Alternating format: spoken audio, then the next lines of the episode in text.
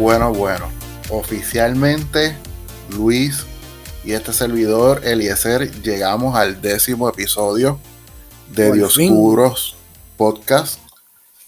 Saludos a todos los que nos están escuchando. Este quien les habla es Eliezer Rosado Feliciano junto a mi amigo Luis Enrique. Somos Dioscuros Podcast.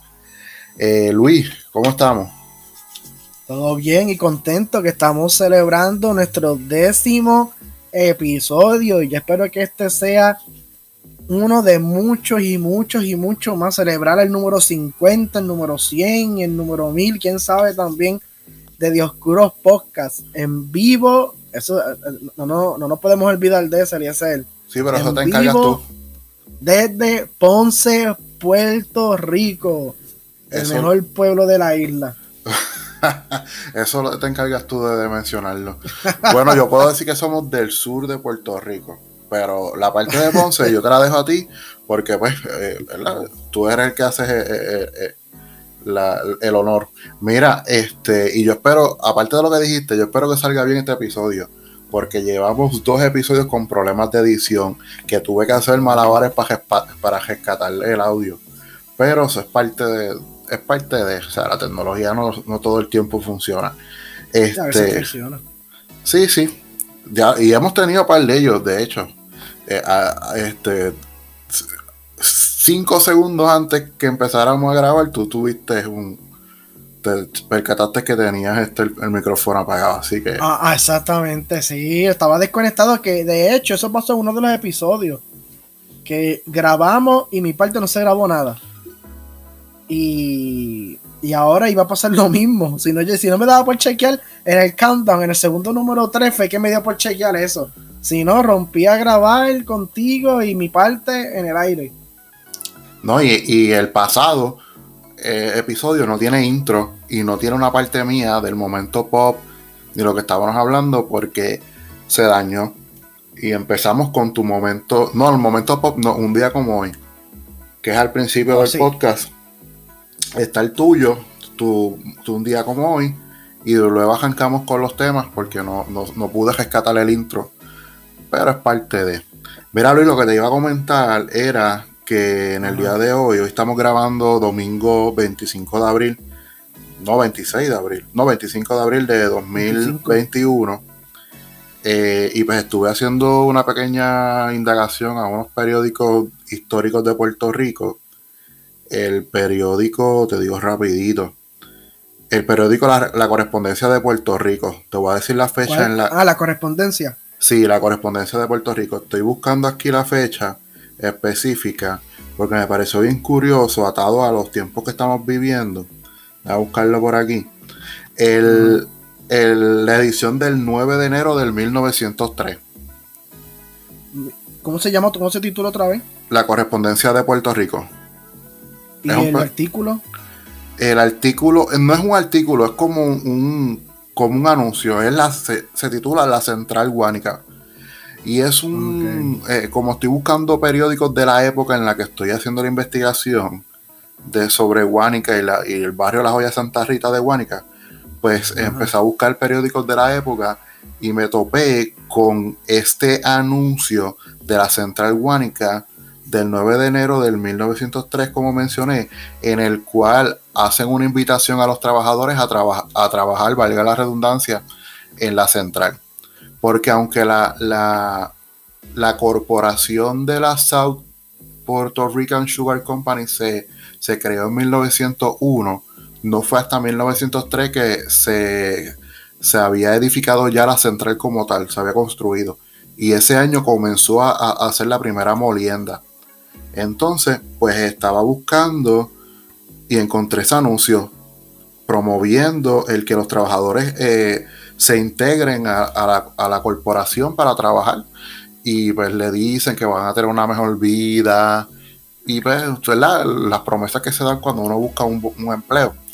Y me pareció bien curioso porque hoy en plena pandemia, eh, en todos lados están este, buscando empleados en todos los restaurantes de comida rápida, en, bueno, en megatiendas, en todos lados. Y me pareció bien curioso traerlo. Un dato comparativo curioso.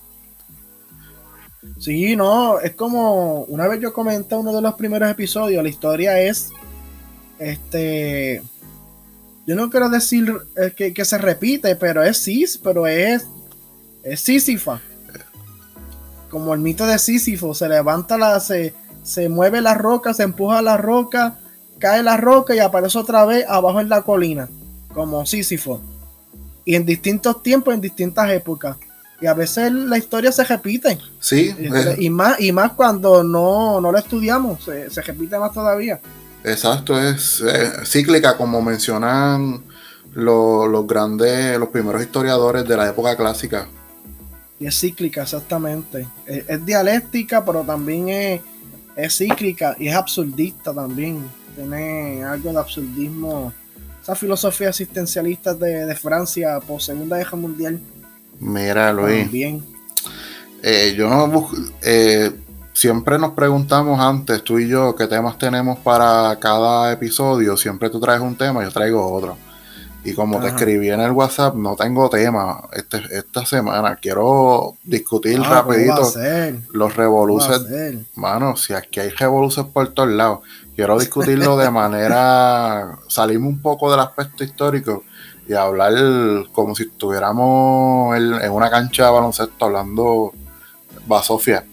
Y, y, quiero dirigirme de esa manera. Tú sí tienes un tema, este, pero, mano, que muchas cosas están pasando esta, este, en este país, mano. Este, pero Vamos al momento pop, porque quiero mencionar el momento pop para empezar con los temitas. ¿Momento pop o el día de la historia? Ay, diablo, Luis, verdad. Un día, un día como hoy. Ah, Mira para allá. Estoy.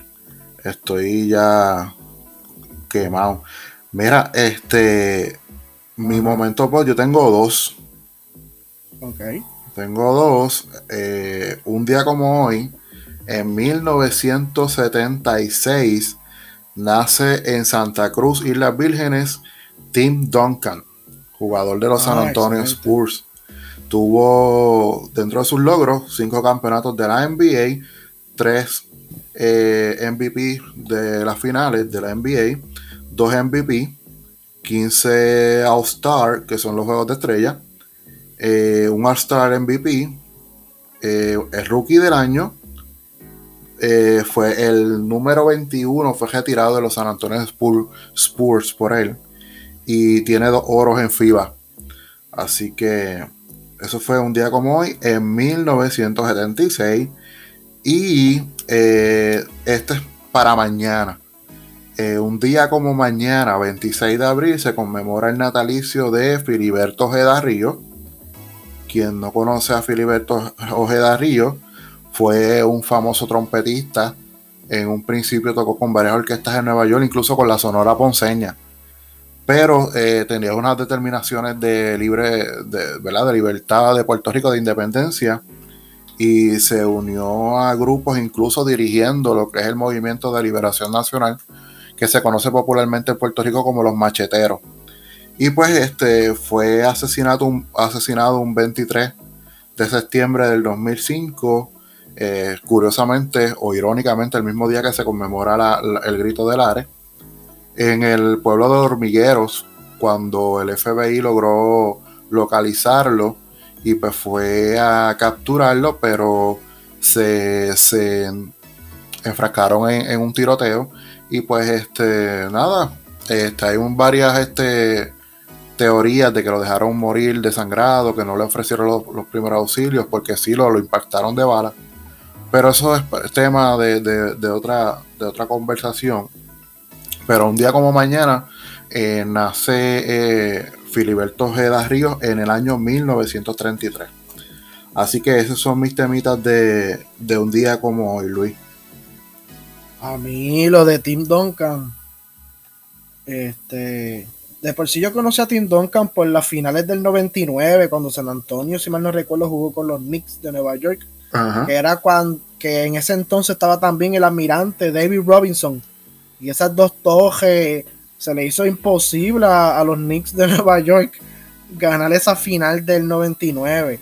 Y luego, cuando van en el 2003 a la final contra los New Jersey Nets, pues ya Tim Duncan era una estrella desarrollada y esa fue el primer campeonato que él obtuvo sin David Robinson, sin el almirante David Robinson.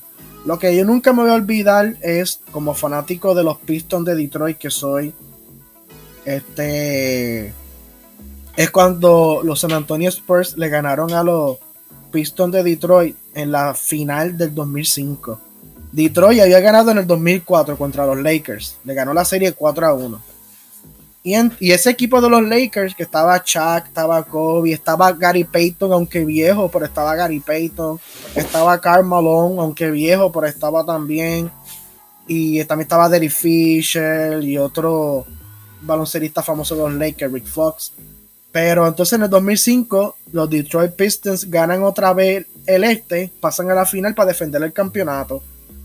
Y nos tocaba contra, contra los San Antonio Spurs. Yo me recuerdo, yo era más nene, pero yo siempre seguía la NBA. Y yo me recuerdo que yo me decía, pues si le ganamos a los Lakers, le vamos a ganar a San Antonio. Y vamos a quedar dos veces campeón, back to back. Y San Antonio nos gana la serie en siete juegos. Este, y Tim Duncan fue el MVP de esa serie final, fue el Finals MVP. Así que él dominó a San Antonio, él dominó a, Detroit y nos robó el, el back to back.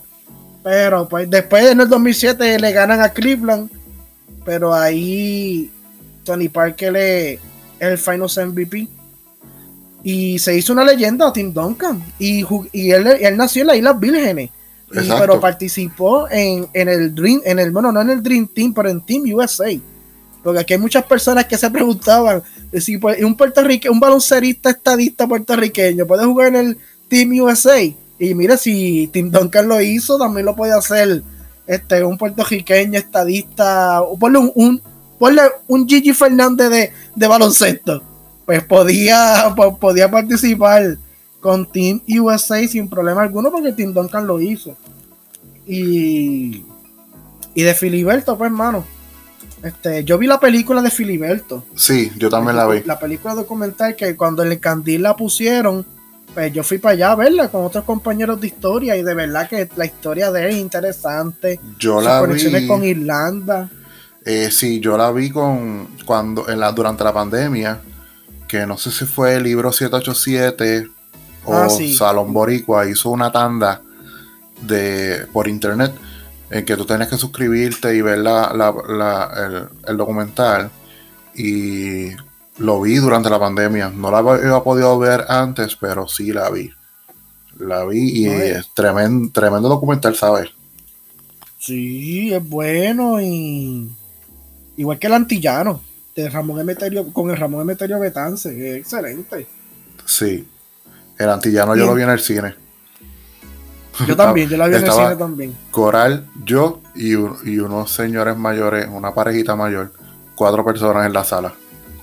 Me acuerdo yo de cuando eso. La fui a, yo cuando la fui a ver, yo la fui a ver con una compañera de estudios de historia, que hoy en día es la profesora Lorimar Rodríguez. Y también la fui a ver con un, pro, con un profesor, una profesora del, del, del, colegio de historia, del colegio de educación de, de Arte y Humanidades del Departamento de Historia. No me recuerdo quién fue, pero fuimos nosotros tres. Y fue bien interesante esa película. Fue, excelente. Mira, pues lo que estabas diciendo de, la NBA, como yo, te, como yo te había dicho en, en, en otros episodios, yo no soy muy fanático de la NBA. La sigo, pero no soy muy fanático. Y, pero lo que te puedo decir es que los equipos como los Spurs de San Antonio, los Dallas Maverick y los Celtics de Boston son equipos con una tradición, los cuales me llaman la atención porque tienen, han tenido jugadores en su franquicia que pues son leales a la franquicia durante toda su, su carrera y eso a mí me, me da como que un cierto interés en esos equipos. Por ejemplo, pues el propio Tim Duncan, eh, Larry Bird, por ejemplo, en, los Boston Celtics, eh, este, Dirk Nowitzki en, en los Dallas Mavericks. Y pues esos equipos así que tienen una tradición y los jugadores se mantienen, siempre me genera una cierta eh, pues interés por encima de los demás. Aunque no lo veo casi la, NBA, solamente sigo los highlights y todas esas cosas, pero este, así es que me mantengo. No, no, y, la NBA de por sí, este, obviamente la NBA no eh, también la NBA tiene que caer en los gustos de las personas, porque a mí me gustaba mucho más la NBA y entre el 2006 al 2015, para mí la NBA eso era, wow. Pero después como que la veo, pero no con el entusiasmo de antes. No sé si es que ahora uno es más maduro y más grande. Y, yo, pero, pero como quiera, la, sigo viendo y la sigo también. Y siempre sigo a mi equipo favorito, los Detroit Pistons. Que espero que, no sé, que ahora con el, con el dirigente recién que llegó, bueno, que lleva dos años con el equipo, pero un dirigente estrella que contra que por lo menos podamos ir a, a los playoffs. Pues mira, sí, Ajá, pues cuéntame. Mis, mis datos de la historia. Yo creo que ese es uno tuyo. Ah. Creo que ese es uno eh, del día como hoy, porque hoy se, se, proliferó mucho por las redes, pero vamos a ver si, si, lo, si la pego. Ah, yo, yo, creo que es ese, yo creo que es ese. Mira, un día como hoy, este. En el año 1986. Ese mismo ocurre, No, no, pero. es del 86, pero yo, yo no sé si es el que tú piensas. Ah, pues dale. ocurrió la, el peor desastre nuclear en la historia de, la Ah, no, no, no, no, no. Es que pensé mal, pero sí, este. pero viene, pero viene. Sí, sí. estamos conectados ahí ocurrió el peor desastre de nuclear en la historia de la humanidad, el desastre de Chernobyl. Chernobyl, sí. Este, en la en, lo que hoy en día es Ucrania, pero para el año 1986 era la, la Ucrania soviética. En el año 1986 Ucrania era una república de la Unión Soviética eh, es como decir un estado, es como decir Texas de Estados Unidos, pues la, Ucrania era un estado de la Unión Soviética, una república de la Unión Soviética, donde tenían esta gran planta en la ciudad de Chernobyl y ocurre el desastre nuclear, el peor de todos.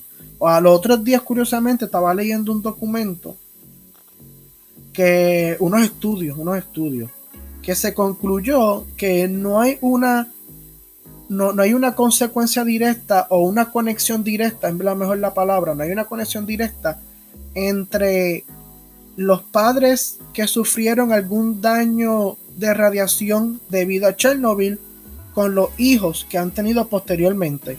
Que hasta ahora no hay una conexión directa de que esos daños radiactivos le hayan pasado a los hijos. Bien interesante ese artículo. Y, ¿verdad? Va a la par con el dato histórico de hoy. También hoy, un día como hoy, en el año 1994, Nelson Mandela gana la presidencia de África del Sur en las primeras elecciones multirraciales en África, del, en África del Sur. Gana la elección presidencial en una elección donde ya el apartheid no, no estaba presente eh, en las políticas de África del Sur y Nelson Mandela entonces gana las elecciones. Oye, Luis. ajá. Es que pensé que habías terminado, pero dale, dale. Ah, y el tercer dato, que es un dato, yo creo que es el dato más importante de la noche de hoy, sin, sin echarle a un lado los datos de Eliezer. Y, y, yo no, y yo no creo que es casualidad, yo creo que son las vibras positivas que ocurre en el mismo décimo episodio, celebrando el décimo episodio. Y es que un día, un día como hoy se estableció por primera vez una bandera como símbolo de ah, Ponce por, resolución de la Asamblea Municipal. Ese y, un día y, un día como hoy se celebra el Día de la Bandera de Ponce, un 25 de abril. El Día de la Bandera de Ponce, 1967, se estableció por primera vez una bandera como símbolo de Ponce por resolución de la Asamblea Municipal Legislativa de Ponce se debe celebrar el Día de la Bandera de Ponce el último domingo de abril. Hoy 25 de abril es el último 25 de abril. Por ende, es el Día de la Bandera de Ponce. Ese era el tema. Ponce se fundó en el año 1692. Por eso es que aparecen algunas banderas el año 1692. Y se convirtió en ciudad por real decreto en el año 1877. Por lo menos yo tengo entendido que hay por lo menos cinco versiones de la bandera de Ponce, pero las más comunes son dos con dos fechas diferentes. La de 1692, la versión sencilla, y la de 1877, la versión completa. Y es celebrando, como les dije, la de 1692, Fundación de Ponce, 1877, Ponce, ciudad por real decreto. Así que la bandera más linda de los, de los municipios de Puerto Rico. no, pero hay que hablar claro, Eliezer. O sea, fuera de ser, fuera de que un es ponceño, esa es la bandera más elegante, rojo y negro. Eh, esa es elegancia, esa bandera. Bueno, ¿qué significa el rojo dentro de, de los movimientos políticos internacionales? Es de izquierda. Fíjate, pero son los mismos colores del movimiento 26 de julio. Exacto, sí. del Sendero Luminoso, Sendero Luminoso en Perú. Eh, el movimiento sandinista, creo también de Nicaragua, tenía una bandera casi todo. ese color. Este, los movimientos de, de, Mao en China. O sea, que está. tú veas que. Ponce está trending. Ponce está en la vanguardia. Y, y fuera de relajo, yo pienso que la bandera de Ponce es la más linda, no es porque sea ponceño, que la gente dice, ah, fácil. no, lo este, lo dice porque eres ponceño, porque en verdad no es tan guau. Dime tú qué otra bandera, ¿qué es San Juan? San Juan es blanca. No, no, no dije San Juan, no dije dije que no es tan guau. ¿Quién no es tan guau? Sí, la de, la de, es bonita, pero, eh, mira. ¿Y cuál es la mejor? A mí me gusta la de Guanica. No voy a decir que es la mejor Ay, por favor. No, pero escúchame, escúchame. Decime con los de Guánica, ¿verdad? Pero escúchame, no, escúchame. Mira, la de Guánica a mí me gusta. No voy a decir que es mejor que la de Ponce, pero a mí me gustan los colores de, de y lo que representa, que es azul, eh, royal y amarillo. Pero eh, en, Puerto Rico hay unas que son bien bonitas, por ejemplo la de naranjito, eh, que es verde con anaranjado. déjame ver cuál más que yo recuerde. Fíjate, la, la, de Jayuya. ¿Cuál? La de Aguabuena es linda. La de Aguabuena, búscala para que tú veas después. La de Aguabuena es linda. Pues a mí me, este, pero la de Ponce está, es elegante, claro que sí. Todas son elegantes, pero no es, para tanto, Luis. no, pero es que hay que tuviera miras otras banderas. Mira, la, de Cuamo parece la, la, de Alemania. Mira qué original. Ah, sí, la de Cuamo es verdad y, y, es bien, es verdad. La de Agua Buena, mira, sí es bonita. Ah, me Oye, la de Agua Buena se parece, tiene una combinación entre la de Brasil, la de Puerto Rico, obviamente, por el triángulo. Y déjame buscar la de Haití, porque yo creo que tiene un parecido a la de Haití, o, no, no, déjame buscar. Este, este también tiene un parecido a esta isla que tiene una, un triángulo. No, la de Haití no. Este, sí, mira, de verdad que sí. Eh, naranjito. La naranjito es bien bonita, a mí me gusta la de naranjito. Sí. Mira, Luis, este. Pues nada, ese es un día como hoy. Ah, y una curiosidad de lo de la bandera. Este, estaba leyendo en Isla Caribe, la página de Facebook de Isla Caribe, que el parque de bomba no está pintado de rojo y negro por la bandera, sino que fue al revés. La bandera fue elaborada por los colores del parque de bomba que se pintó en primera instancia de esa manera y luego la bandera. Así que. Qué interesante, ¿verdad? Pero las de las cinco versiones, las más famosas son las que tú mencionaste. Que es la de la de la que tiene el, el 1692 por la fundación y el 1877 cuando este, tomó el reconocimiento de la corona española. Así que nada, esos son los, temas por, de, un día como hoy. Y, quiero añadir que Chernobyl no, no, recordaba que hoy era la explosión, un día como hoy, pero a mí me encanta eso de, de Chernobyl, la historia este, y todo lo que pasó. Eh, rapidito, o sea, eso fue por culpa de una prueba que, querían hacer, porque como estaban en plena Guerra Fría, los Estados Unidos con la Unión Soviética, ellos hacían pruebas a, a las plantas este, nucleares, simulando como si recibieran un ataque. Entonces llevaban días planificando una prueba. este, la prueba consistía en bajar la intensidad eh, del núcleo de este nuclear a la, a la, más baja intensidad para ver cómo corría y si podía mantener la electricidad de, las ciudades alrededores y la zona que, que, brindaba electricidad. ¿Qué pasa? Que aplazaron, aplazaron, aplazaron y un día como hoy, 25 de abril, se supone que hicieran la, la ¿cómo te digo? La prueba por la mañana. Entonces, cogieron, bajaron la intensidad, pero aplazaron la prueba para por la madrugada. Y el turno de la madrugada se lo daban a los empleados de la planta que menos experiencia tenían. Cuando llegó por la, madrugada empezaron la prueba, pero los niveles de intensidad de la planta estaban muy por debajo de lo que se supone desde, el desde por la mañana. Entonces cuando hicieron la prueba, eh, no pudo este, este, sobrellevar el, el control la planta y eh, todas esas reacciones químicas este, nucleares pues eh, surtieron efecto y ahí este, este explotó, hizo esta explosión la planta. La planta tiene cuatro reactores. El reactor número cuatro fue el que explotó. Estaban construyendo el quinto para cuando este, hubo la explosión. Los otros tres no les pasó nada, solamente fue el cuarto. Y fue uno solo y mira, todo, y mira todo lo que pasó. Imagínate, imagínate si hubieran sido los cuatro.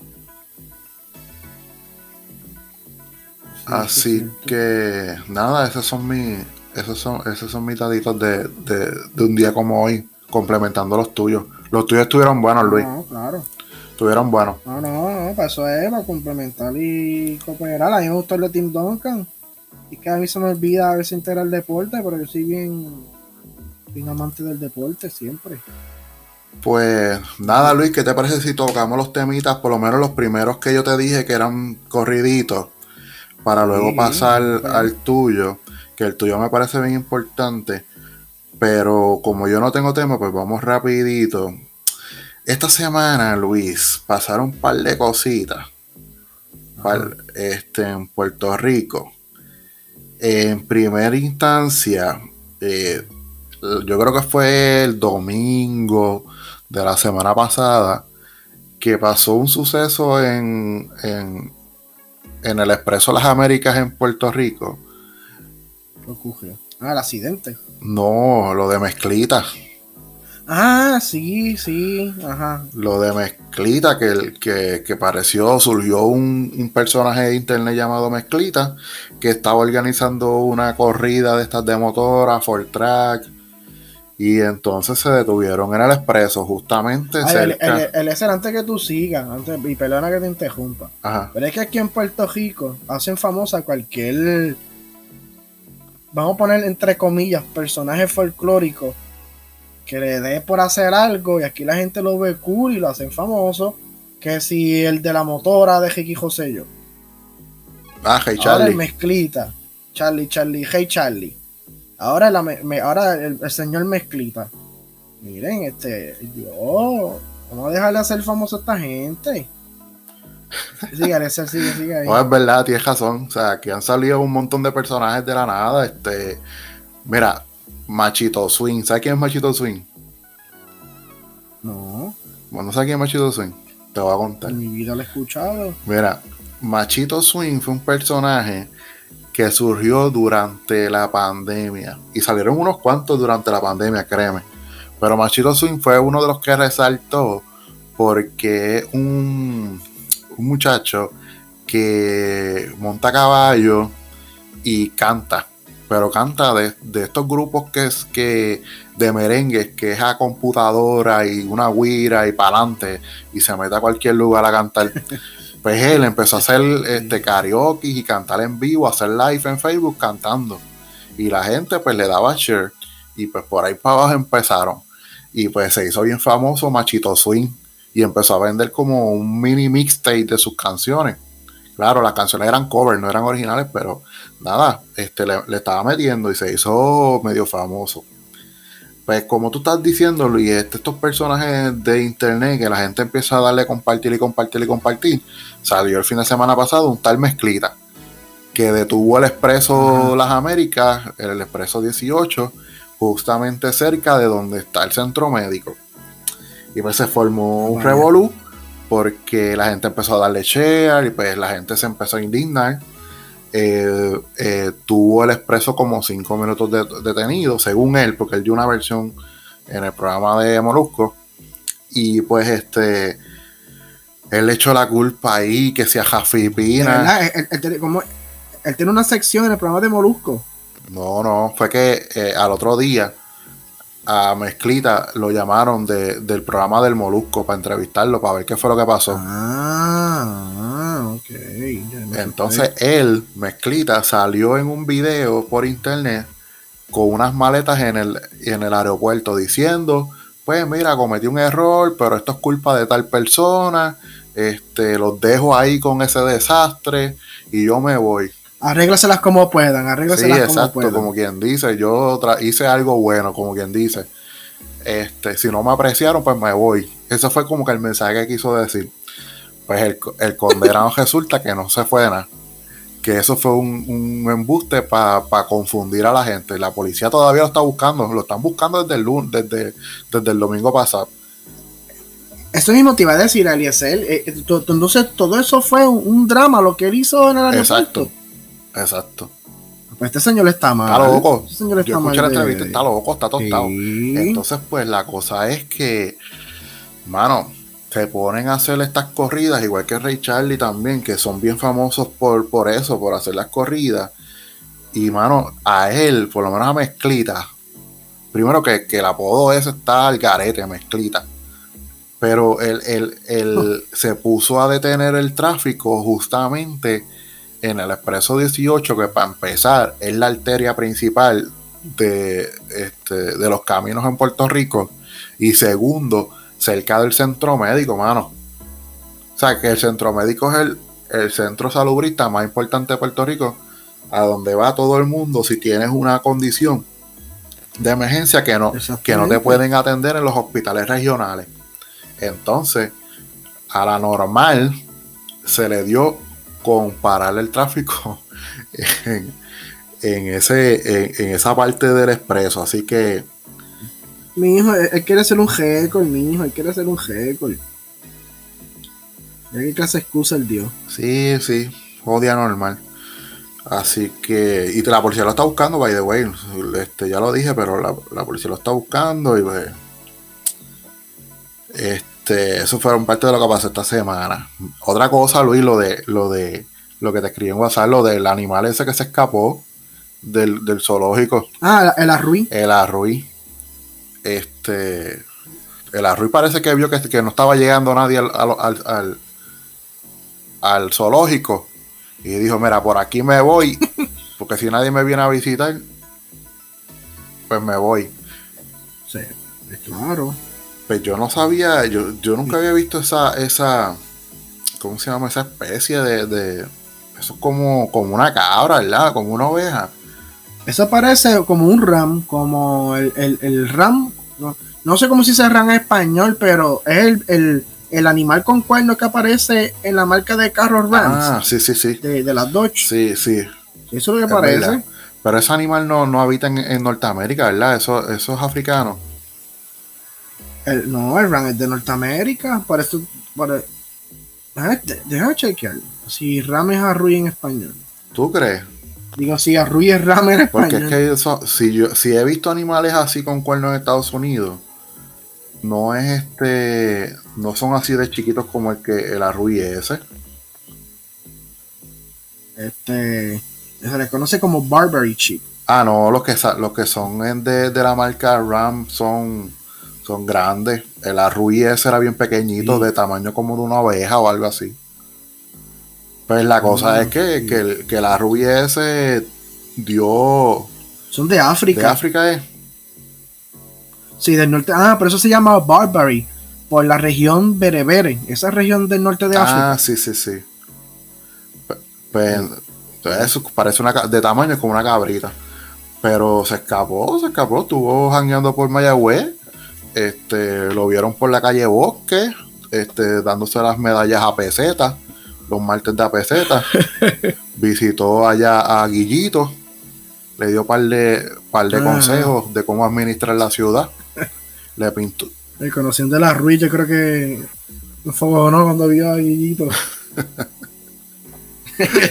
yo que este, yo que le dio un cabezazo a la alcaldía para tratar de entrar. Sí, oye, güey, Guillito está apagado. Bueno, ¿qué tal? Si aquí pasan las cosas y la gente se olvida.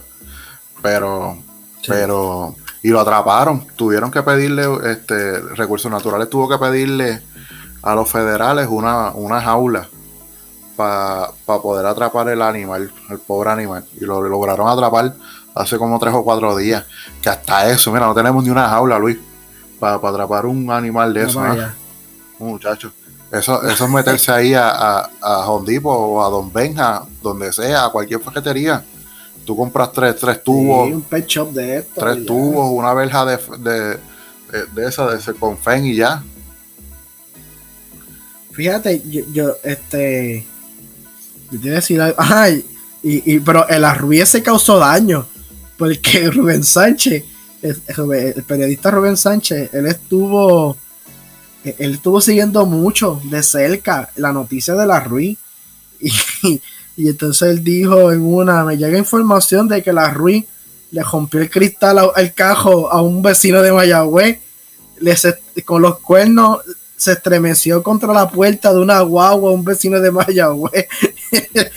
Mayagüez, ese, esa Ruiz tú entonces rompiendo el cajo por todo Mayagüez. Imagínate, podría ser que te antes por la mañana y hayan dos dos jotos ahí en, la puerta de tu ah, carro y fue que la Ruiz, el Ruiz se, se, estrelló contra la puerta de tu carro. de verdad que yo, la guagua mía que es nueva, muchacha. ¿Y eh, eso lo cubre el seguro? ¿A Ruiz dañando cajo? no sé. De verdad que no sé. que, tú llames al seguro y te diga, eso no lo cubre, no tenemos seguro contra Ruiz. Yo imagino que, que tras algún tipo de animal debe haber algo, pero yo imagino que debe caer, sí, en daños por, por animales, accidentes, algo así. Sí, pero, yo creo que los seguros compulsorios no, pero si a lo mejor tienes un seguro complementario, a lo mejor, Uno privado, a lo mejor puede que te cubra. Pero no creo que el seguro compulsorio te vaya a hacer algo. Esa gente son medio gansos. Mira, este, otra cosa que pasó este fin de semana. No esta, esta semana no, este, bueno, fue este fin de semana, este, rapidito, que esto tiene que ver con, lo que hablamos la semana pasada de las vistas congresionales. Este, pues que ya pronto viene la elección de los, de los cabilderos de la estadidad. Y ayer, ayer tuvieron un foro, Luis. No, vi parte. Mío. Mira, te voy a decir una cosa, Luis. ¿Tú te acuerdas que cuando tú dijiste ahorita que que hay que dejar de, dar, de darle foro a los personajes de, la GEDE. Pues esto, de estos cabilderos que estaban ayer, los aspirantes, a excepción de unos cuantos, como Mayita, como Melinda Romero, como Zoraida Buxó, la gran mayoría de ellos son personajes de Twitter, Luis. Ahí no estaba Elizabeth Torres en, esa, en, ese, en, ese, en ese foro, no estaba ni, ni Melinda Romero pero este es algunos de ellos son personajes de Twitter y yo no quiero no quiero ponerme a discutir esto porque podemos hacer un, tema más adelante en un, en un podcast cuando le demos seguimiento a esto de la elección y todo esto. Pero Luis esto lo dejo como pensamiento. ¿tú no crees que si el PNP hubiera estado puesto para esta para esta elección de cabildero no hubiera puesto gente de verdad de renombre que sean fidelignas porque mira yo pensando, yo pensando, eh, yo creo que un Carmelo Ríos hubiera estado fácil en esa, en esa candidatura. Eh, Carmelo Ríos, tú sabes que tiene, dentro del movimiento estadista, tiene un reconocimiento y en Estados Unidos, porque fue presidente de, la Asociación de Congresistas, de Legisladores Estatales. Eh, este, ¿cómo se llama esta tipa que era la, la, la era senadora, este, que es analista ahora, que, era, que es ahora analista. Pues soy la voy, soy la voy. Este, mira, hasta el mismo Tomás.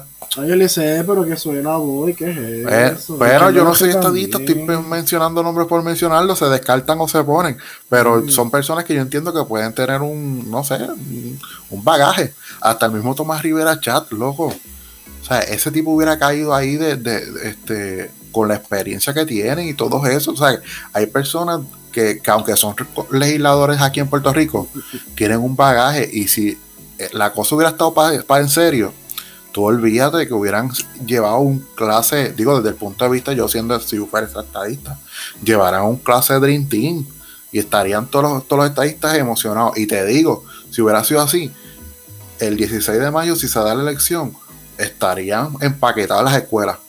Pero. Mira, eh, Eliezer, déjame decirte, ahora que tú traes, eh, ese era un tema que yo quería hablar hoy, fíjate, y lo traíste. Este, la Comisión, la Comisión Estatal de Elecciones comentó estos días, bueno, dijo estos días, porque fue antier, que se espera 100.000 electores. 100.000 electores se esperan para votar el 16 de mayo, el día de la elección especial, para elegir los delegados por la estadidad para Washington, D.C. Se esperan 100.000. Yo estuve hablando con un compañero esta mañana y le dije que me preocupa porque el gobernador Pedro Pierluisi no está haciendo campaña para esta elección especial. Exacto. Él no, él no habla de esta elección especial. La, deja la, la pasa por desapercibido. No comenta nada. Yo nunca lo veo, yo no lo vi ni, en el foro, ayer presente. Él hizo una pregunta. Pero, pero, mismo, eh, eso, pudimos verlo hecho tú y yo desde nuestras, desde nuestras casas. Y de hecho, en efecto, yo no lo vi en efecto, él. lo hizo desde, su casa, fue una pregunta grabada. Y Luis Fortunio también. Mira para allá. Mira qué compromiso. Y entonces me preocupa que el gobernador Pedro Pierluisi no se ve activo en los asuntos de, de la elección especial. No habla de la elección especial, no invita a votar de la elección especial él está missing in action en esto de la elección especial. Y entonces yo estaba hablando con el compañero esta mañana que muchos gobernadores, o mejor dicho, vamos a hablar claro, muchos candidatos a la gobernación, cuando se convierten en gobernadores, abandonan el partido político. Le pasó a Ricardo Rosselló, le pasó a Luis Fortuño. ¿Tú sabes quién no abandona el partido político para mi entender, cuando se hizo gobernador, Alejandro García Padilla, Aníbal Acevedo Vilá, Pedro José yo tampoco abandonó el partido cuando se hizo gobernador. Pero Pierluisi está pecando de eso mismo. Abandona el partido cuando se hace gobernador. Si él no puede, se supone que él esté tanto administrando el partido como también administrando el la gobernación. Si él no puede mascar chicle y caminar a la vez, entonces pues que deje la presidencia del partido a alguien que pueda dedicarle al partido 100%. Porque el gobierno puede invitar a las personas que salgan a votar. Pero como se dice en las expresiones de la calle, el, el, juego sucio para que la gente salga a votar lo hace el partido. El partido es el que habla con los jefes de barrio. El partido es el que va calle por calle, barrio por barrio, residencial por residencial Oye.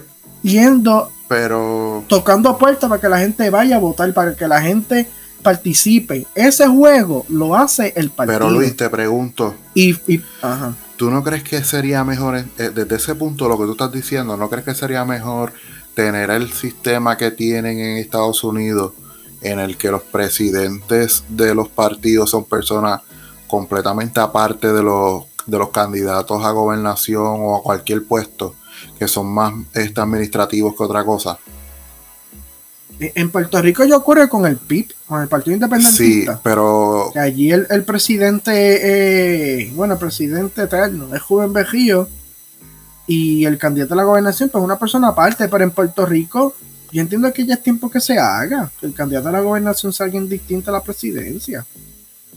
Ese, e, e, ese caudillismo de que el, candidato a la gobernación debe ser presidente del partido, yo lo puedo entender en años de elecciones. Yo puedo entender que en años de elecciones una persona sea también el presidente del partido. Pero ya una vez ganen las elecciones, debería haber un reglamento para que deje la presidencia del partido. Pero, pero, pero, con la con el inciso o, con el detalle de que automáticamente, si él lo solicita al gobernador, puede ser el candidato a la gobernación por ese mismo partido. No sé si me explico. Mm, sí, sí. Que si, que si, que, si corrí por el PNP, dejo de ser presidente del PNP, pero si quiero correr, puedo coger por el PNP. Y, o, si, o si corrí bajo el PPD, dejé de ser presidente del PPD, pero en mi reelección voy bajo la pava. Claro, eso no quiere decir que el candidato no esté libre de ser retado. Puede ser retado en una primaria. El gobernador puede ser retado. Es que en Puerto Rico no hay tradición de retar a los gobernadores que han corrido bajo plataformas e insignias del partido, porque Wanda Vázquez nunca corrió bajo la insignia del PNP, se hizo gobernadora por la crisis constitucional del, del 2019. Pero en Puerto Rico no hay costumbre de que un gobernador que haya sido electo por una insignia de un partido sea retado en una primaria en mira a su reelección. Eh, eso no hay tradición, pero se puede hacer, ¿por qué no? Y entonces lo que voy es que el gobernador no está dándole el enfoque ni el desarrollo, ni, ni, debe, ni tampoco está fijándose en cómo, en, en darle forma al proceso electoral de la elección de mayo. Entonces, para terminar, el COVID está aumentando. Yo escucho, bueno, aumentando, está, supuestamente está bajando un poco la meseta, pero sigue los, los casos altos. Entonces, muchas personas mayores dicen que no van a votar porque el COVID está alto. Que son los que votan en estas elecciones especiales. Porque aquí no vamos a tener número de elección general. No, no, esto va a ser entonces, menos que primaria. Entonces, entonces, si Pierluisi sabe eso, que mucha gente se va a cohibir porque el COVID está alto, pues contra, toma unas medidas más fuertes. Unas medidas restrictivas más fuertes contra el coronavirus. Ley seca el domingo. Este, los fines de semana el cierre es a las 9 de la noche o a las 8 de la noche. Y ley seca sábado y domingo. y, es más, si para que entonces el COVID baje y la gente tenga la confianza de salir pero a este gobernador le importa más gobernar, que claro, eso para eso fue que se, para eso fue por lo cual se eligió. Pero, sin, pero le importa más gobernar que estar pendiente a los asuntos del partido. Pues mira. Y a los asuntos del estatus del partido. Como es la este, Si hubiera sido así, como tú dices, que en efecto, este hubiera habido una campaña masiva para solicitar este voto adelantado. ¿Tú, crees? pues, pues mira, supuestamente, exacto, la, campaña masiva no está, aunque el presidente de la Comisión Estatal de Elecciones dijo, dijo que se duplicó la solicitud del voto adelantado comparado con la elección para llenar la vacante de representante en marzo, que fue el marzo 21 o 22, que ganó Che Pérez, José Che Pérez ganó. Pues según la Comisión de Elecciones se duplicó, pero obvio, se espera que se duplique. O sea, eso es normal. este, según él, se han solicitado, si mal no recuerdo, este, si no, si no encuentro el número ahora lo digo después, pero no casi 6.000 más. O sea, que eso es poco también. Pero es que también el ser, eh, mucha gente habla que los candidatos no son llamativos. Sí, en efecto. Que, que los candidatos no ya porque Mallita que perdió. Ahí lo más llamativo es Elizabeth Torres. Sayira Jordan, eh, perdón, Sayira Conte Jordan pudo haber sido una, un, factor llamativo y no consiguió los endosos. Claro, porque los PNP no se lo van a dar. Y entonces, ¿para quién está ahí? Yo pensé que para esta elección especial iba a correr un Luis Fortuño, un Pedro José Yo, el presidente del Partido Demócrata de Puerto Rico, Charlie Rodríguez, que iba a correr la presidenta del Partido Republicano de Puerto Rico, que iban a correr nombres heavy, heavyweight. Mucha gente habla de, ahora del Ricardo Rosselló writing. Entonces, entonces Ricardo Rosselló, Ricardo Rosselló hubiese sido un buen nombre. Aunque lo hayan sacado de la fortaleza, hubiese sido una buena opción.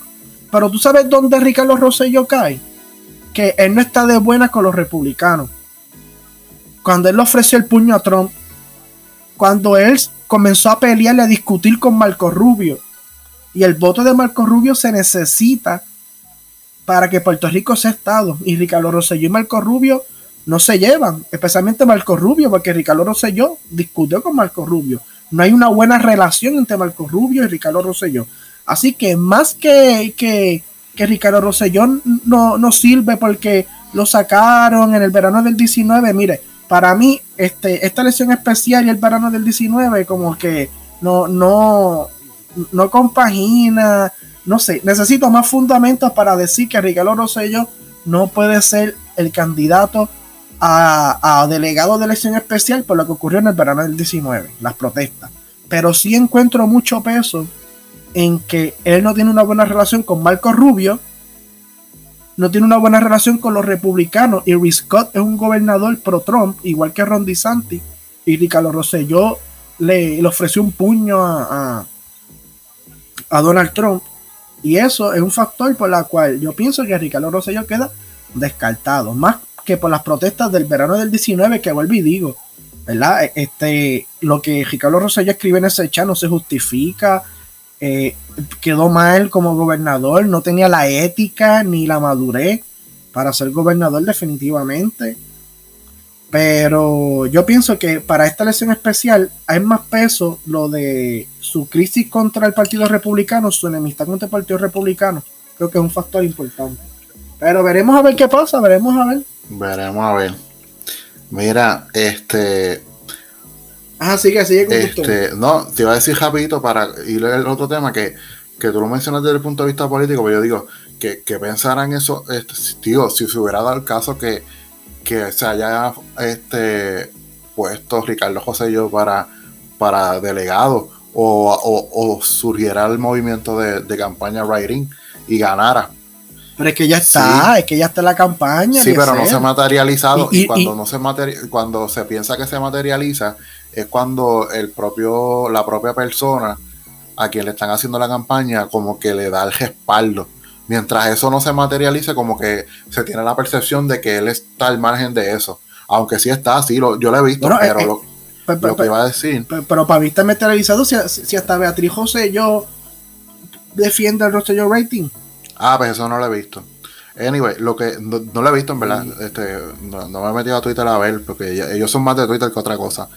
Pero, este, nada, que lo que voy a decir es, pero esta gente del Congreso, si gana un Ricardo José, yo voy a decir, pero este no fue el que sacaron este hace dos años de, la, de la, de allá de Puerto Rico y que hace aquí. Anyway, lo que el otro tema que iba a mencionar Luis que, tú me enviaste una foto ahorita es que bueno al garete al la gente con lo del COVID que tú lo mencionaste ahora. Mira el, el, Eliezer perdón que te interrumpa. Mira hace dos días atrás Beatriz Rosselló la ex primera dama ella compartió un video donde sale Ricardo Rosselló hablando de la estadidad para Puerto Rico. Y aunque ella no escribió aunque ella no escribió el mensaje que voy a leer ahora, sino que compartió una página que puso el video de Ricardo Rosello y puso un mensaje que ya eso es endosándolo oficialmente. ¿Dónde tú estás? En el, Puso Ricardo Rosselló, llegó el momento, este, elígelo delegado en la Cámara de Representantes Federal por Right In el próximo 16 de estás en el Twitter de ella? Llena la petición reclútalo.com en Facebook. Ah. En la página de Beatriz Rosello. Ah, esa gente, tú sabes lo que están haciendo esos dos. Esa gente lo que está es revolcando el, este, las moscas. Eso, eso es lo que están haciendo. Eso, yo lo eso es más estratégico que otra cosa. Y se ha hablado, o sea, se ha hablado en, momentos de que yo he escuchado rumores de la posibilidad de él, volver como senador o algo así. Pero pero no te sorprenda que Ricardo Rosello este, saque número alto. Me, me sorprende. No me asombraría si ganara. Porque con la poca gente que va a votar y el corazón de, y mucha gente en el corazón de Joyo, tú sabes que son rosellistas de, amor y patria. Y con la poca gente que vaya a votar, entre más gente vote, menos Ricardo Rosello opción tiene. Pero si va poca gente, no te sorprenda que Ricardo Sello saque buenos números. No es que gane, pero que saque buenos números. Hay gente en ese movimiento que creen que es un mártir, loco. Que, lo que hicieron fue una traición y, que ven como si fuera de verdad el verdadero Chosen One. una cosa de loco. Pero cada, cada loco con su tema. Mira, lo que te iba a decir, lo que iba a decir es lo, que, lo que pasó este fin de semana. Bueno, que, que el SBS tiró eh, el Guayaguaya en, en Florida el sábado 24 y hoy 25 el Día Nacional de la Salsa, mano. Y las fotos y los videos que están saliendo, mano, la gente del garete sin mascarilla, pejeando, bailando, eh, bebiendo. Y lo, lo, lo, lo, brutal es que esa gente, mucha gente viene para acá, porque viajaron para allá para eso. Entonces, pues, mano, de verdad que súper al garete. Este, había un montón de personas eh, este, y artistas ahí en el Guayaguaya. Y el Día Nacional de la Salsa. Y quiero mencionarles algo. O sea, a los que nos están escuchando. Por el Día Nacional de la Salsa del año pasado en el, en el Irán Bithorn fue que empezó la, eh, el toque de queda y empezó la pandemia ah, oficial y empezó la pandemia oficialmente en Puerto Rico porque el oficial el doctor panameño que vino que estuvo en un hotel fue a una actividad de un hotel se quedó con unas amistades fue al, día nacional de la salsa y después murió by the way él murió como 15 16 días después de que de que estuvo en el en el en el cómo se llama en el día nacional de la salsa y él estuvo en un área que era como de, de gente VIP. Y eso yo lo, yo lo tengo recopilado ahí por lo que yo estaba haciendo del COVID. Y fue él, él fue como el primero o el segundo, pues, eh, no es puertorriqueño, pero persona que de aquí, que estuvo aquí, que murió. Porque yo creo que fue el yo creo que fue el primero y el segundo, porque la turista que vino de en el, en el crucero, ¿te acuerdas? Pues ella murió también. Ella murió en el hospital Ashford. El, esposo sobrevivió. Que la italiana, era una turista italiana. Entonces, por, ah, por una actividad de aglomeración, como el Día Nacional de la Salsa, fue que se empezó el lockdown en Puerto Rico. ¿Por qué? Porque ante la incertidumbre de qué personas iban a estuvieron pegadas al panameño fue que en, aquel momento la gobernadora Wanda Vázquez dijo los que estaban en tal sección eh, tienen que aislarse por 14 días. Ajá, pero si esa persona fue al baño, pero si ese panameño fue a comprarse una cerveza o comprarse una empanadilla, quién sabe. Entonces, al ver que habían empezado, yo me acuerdo que ya habían empezado como uno o dos casos eh, sospechosos porque no se sabía si eran COVID o no, que los primeros los empezaron a, llevar al hospital del maestro. Eh, pues ahí fue que el 15 de marzo del año 2020 la gobernadora decretó un lockdown que hasta el sol de hoy todavía lo tenemos. Aquí no podemos salir 24 horas por eso, pues debido a la pandemia. Y un año, casi un, poco año, un, poco más de un año después, se repite la historia con este evento masivo. Con este evento no, con dos eventos masivos. Pues lo triste de todo esto, Luis, es que mucha gente viajó para allá. Viajó para allá, entonces este, van a volver. Entonces salió el secretario de salud diciendo, exhortando a las, a las personas que viajaron y que, no, y que van a regresar, que no visiten a sus familiares por 14 días. No les dijo que se tenían que aislar, les dijo que no visitaran a, a, a los familiares que no es el mismo mensaje. Ajá. Yo, yo, yo, yo siento que ese, que yo siento que ese secretario intenta, pero no hace nada. Eh, yo intento, yo, yo siento, yo no, yo no sé si, si yo, si es el secretario de salud más flojo que hemos tenido en la historia y para colmo en el peor momento este, este salubrista en la historia de Puerto Rico o uno de los momentos más, más, más fuertes salubristas en la historia de Puerto Rico, pero eh, él, él, él, hace, pero no intenta, o yo no sé. No sé qué es ese señor, de dónde, y después Pierluisi se queja porque no lo, porque no lo confirman, pero no sé, para, tener a alguien ahí simbólico, porque ese secretario, ¿tú te recuerdas cuando el caso de, de Santurce, de la placita de Santurce hace como un mes atrás, un mes y medio, que estaba lleno, aglomerado, y él dijo que no pudo intervenir porque estaba en Fajardo y, y no pudo hacer nada. Yo me quedé como que, en serio. Es que esa es la, esa es la justificación que él da, que estaba en, en, Fajardo y, y, vino a enterarse después o, no pudo hacer nada. Ese señor es el secretario de salud más flojo que yo he visto en, lo que yo he estado de vida en Puerto Rico. El más flojo, ese señor. Pero, pues mira, manos, o sea, ahorita hablamos de la historia cíclica y, y mira, se repite, o sea, yo sé que estamos cansados, yo sé que estamos ya hartos de las mascarillas, del hand sanitizer, de la, del distanciamiento, este, pero si estamos, mano, eh, estamos en una ola, estamos en un repunte, mano. Como tú estabas diciendo en el episodio pasado, si no es que no se, no se grabó con aquellos revoluciones de edición, pero este, mano, o sea, no sé, mano, no sé. De verdad que no aprendemos. Estamos del, estamos del carajo, Luis. No, se puede decir de otra manera. No se puede decir de otra No se puede decir de otra manera. O sea. Entonces nos, nos, porque nos, nos, meten un lockdown más fuerte. Pero si no, no aprenden. Está todo el mundo diciendo que deben encerrarnos mínimo dos semanas. Dos semanas para que, para que haya un detente.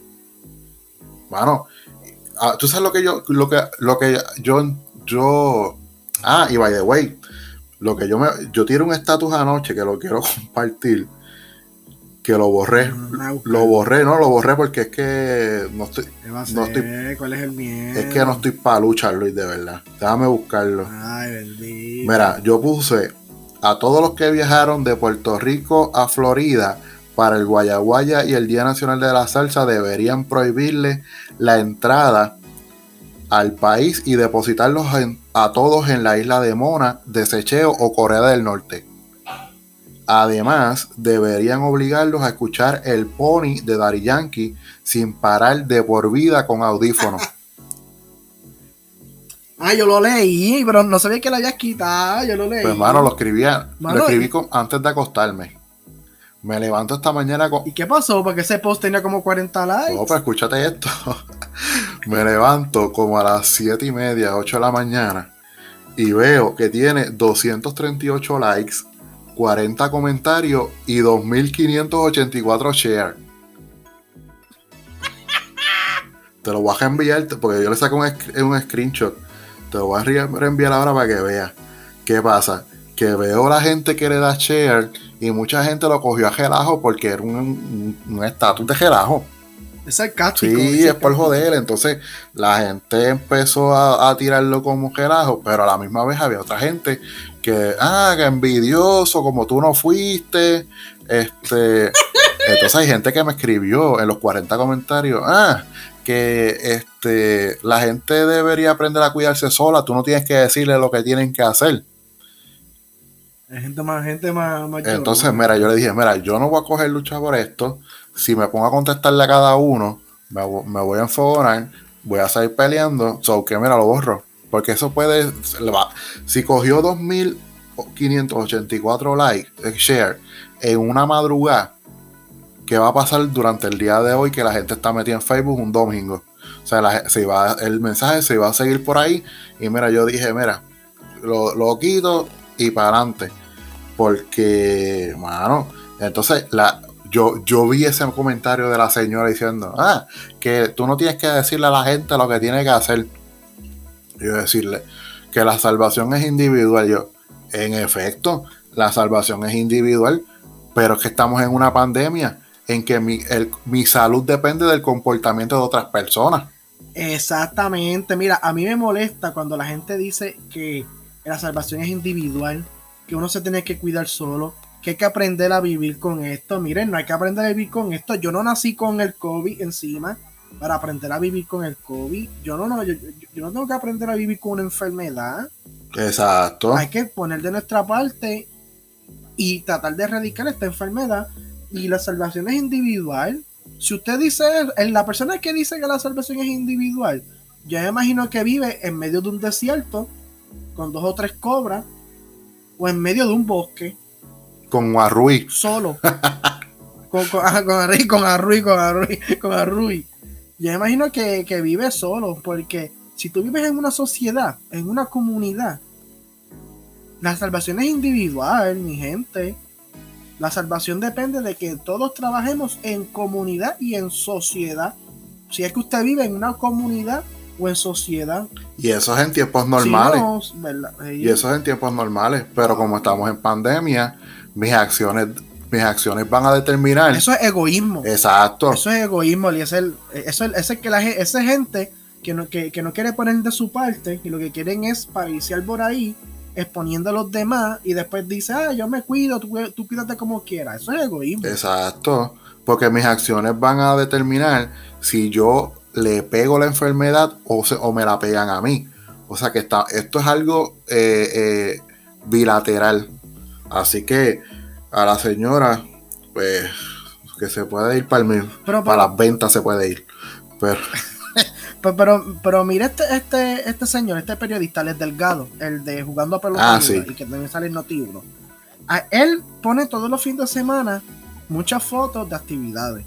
Y hoy comenzó mucha gente a criticarlo por todas las actividades que él hacía durante el COVID, que si usted es parte de la culpa, después nos asusta el COVID, entonces viene y escribe, hoy, hace 37 minutos atrás, escribió Alex Delgado, aquel que desee o prefiera mantenerse en total o casi total encierro en su casa, está en todo su derecho y se le respeta su decisión.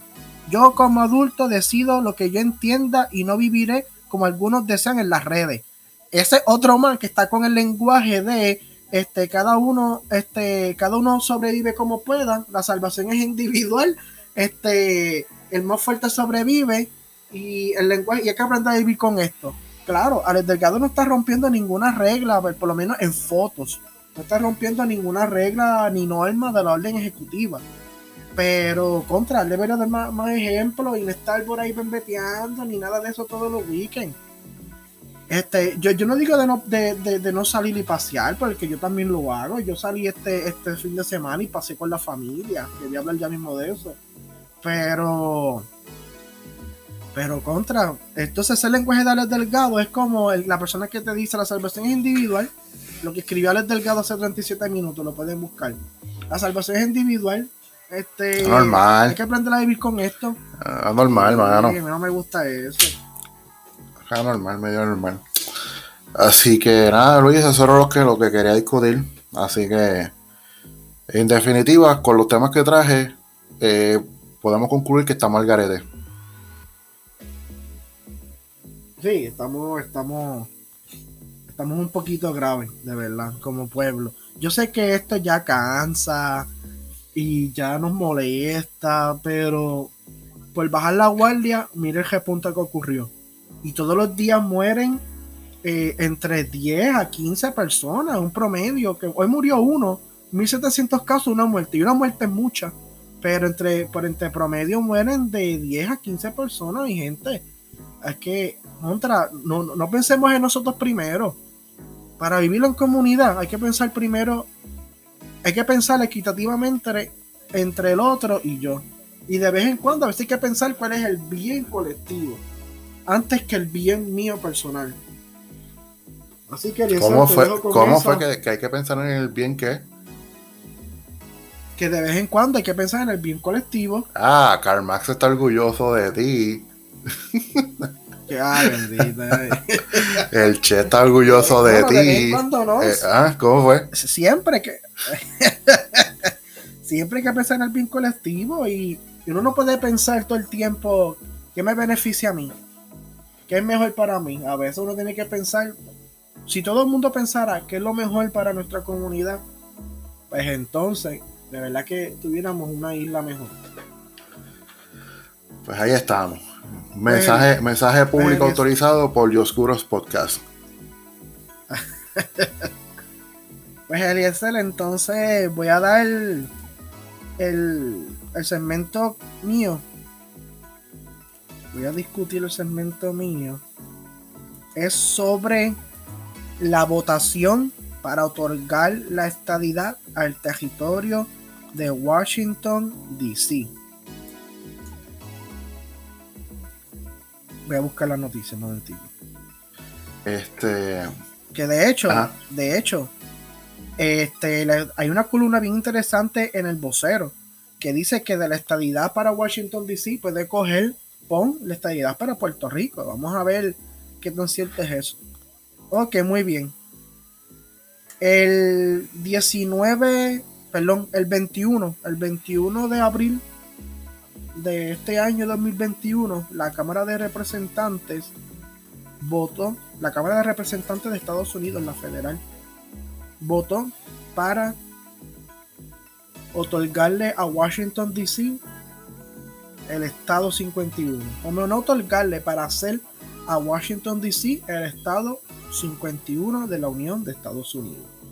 Algo que por muchos años la gente siempre pensaba que iba a ser Puerto Rico, pero Washington DC se ya lleva bastante tiempo en su lucha por la estabilidad. La cuestión es que la de lucha, la lucha por la estabilidad de Washington DC no era tan ruidosa o no hacía tanta noticia como Puerto Rico, pero siempre ha estado la lucha de Washington DC presente.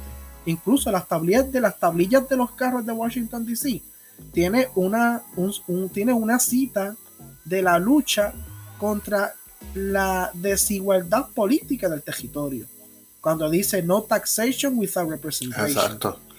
Entonces, hace cuatro días atrás, la Cámara de Representantes votó para que Washington DC sea el estado 51 de la nación americana. El nombre del estado va a ser el Washington Douglas Commonwealth. Así que va a seguir todavía eh, la, sigla de DC, pero ya no se va a llamar District of Columbia, se va a llamar Douglas por el abolicionista Frederick Douglas Commonwealth, que Commonwealth es una forma de gobierno organizado, como Puerto Rico, Puerto Rico un gobierno organizado, por eso se llama Commonwealth, igual que para, para, para efectos de estado de terminologías estadounidenses. Exactamente, para efecto, exactamente, para efecto de terminología estadounidense. Entonces, pues si un día está, si cuando Washington DC, si un día se hace estado, pues ya la capital de Estados Unidos no se va a llamar Washington DC. El distrito federal, el distrito federal de lo que es Washington DC, se va a llamar The Capital, la capital, The Capital.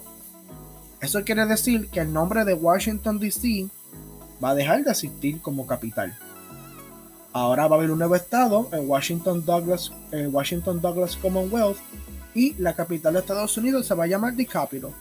Y por tal razón, ahí entonces todos los mapas que nosotros tenemos de Estados Unidos se van a convertir en piezas de museo. Todos los mapas que, pongamos, que podamos tener de Estados Unidos en nuestros hogares se van a convertir en piezas de museo. Lo que es el Distrito Federal, lo que es el Distrito Federal, van a ser las dos millas cuadradas alrededor de, de, la Casa Blanca, las dos millas cuadradas alrededor del Capitolio, las dos millas cuadradas alrededor de la Corte Suprema y dos millas cuadradas alrededor del National Mall. El National Mall es el gran campo verde que está desde el Capitolio hasta el monumento de Abraham Lincoln. Exacto. Que entre ese que, ajá, que entre ese campo verde también está el obelisco de George Washington. Y me imagino que, hay que el famoso obelisco que está en las películas de Washington. Sí, el que, y me imagino que también está. El que Tom Holland destruyó. Eh, eh. Exactamente, sí. sí el, que, el, que, sale en, en, Spider-Man. Que Tom Holland se trepa y pelea contra Washington. Homecoming. Pues ahí. En Homecoming. En Homecoming. Y, también, claro, el monumento de Thomas Jefferson va a ser parte de este distrito federal. Así que el distrito federal de Estados Unidos se va a achicar por mucho. Y solamente el área del National Mall, con dos millas cuadradas de los edificios que mencioné, van a formar The Capital, que es la nueva, va a ser el nombre de la nueva ciudad, de la nueva capital de Estados Unidos, The Capital. Este, a mí un compañero que estudió en Washington, D.C., y, de hecho hizo un internado en el Capitolio. Él me envió un mapa, Eliezer, te lo voy a enviar a la tipa que lo vea. del actual Washington DC y lo que aparece entre líneas entrecortado sería el Distrito Federal, luego que Washington DC se haga estado. Te lo envié por el Dioscuro Podcast para que lo veas. Entonces, Washington DC actualmente es lo que está dentro del cuadrado, de rectángulo, que es lo que hace el mapa de Washington DC. Y lo que aparece en, en eh, como si fuese un marco, un marco de mapa de líneas entrecortados, eh, va a ser el distrito de, de, la capital. Así que el distrito de la capital se va a achicar mucho. Se va a achicar bastante. Ok, espérate. Y literal en Es Lo que está en el cuadrado. Lo, lo que está en el cuadrado es actualmente Washington DC. Y lo que aparece en línea entrecortada va a ser The Capitol. Ah, la nueva capital de Estados Unidos.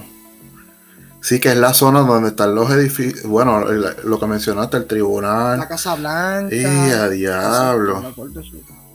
Wow. Así que se va a reducir mucho. Sí, sí.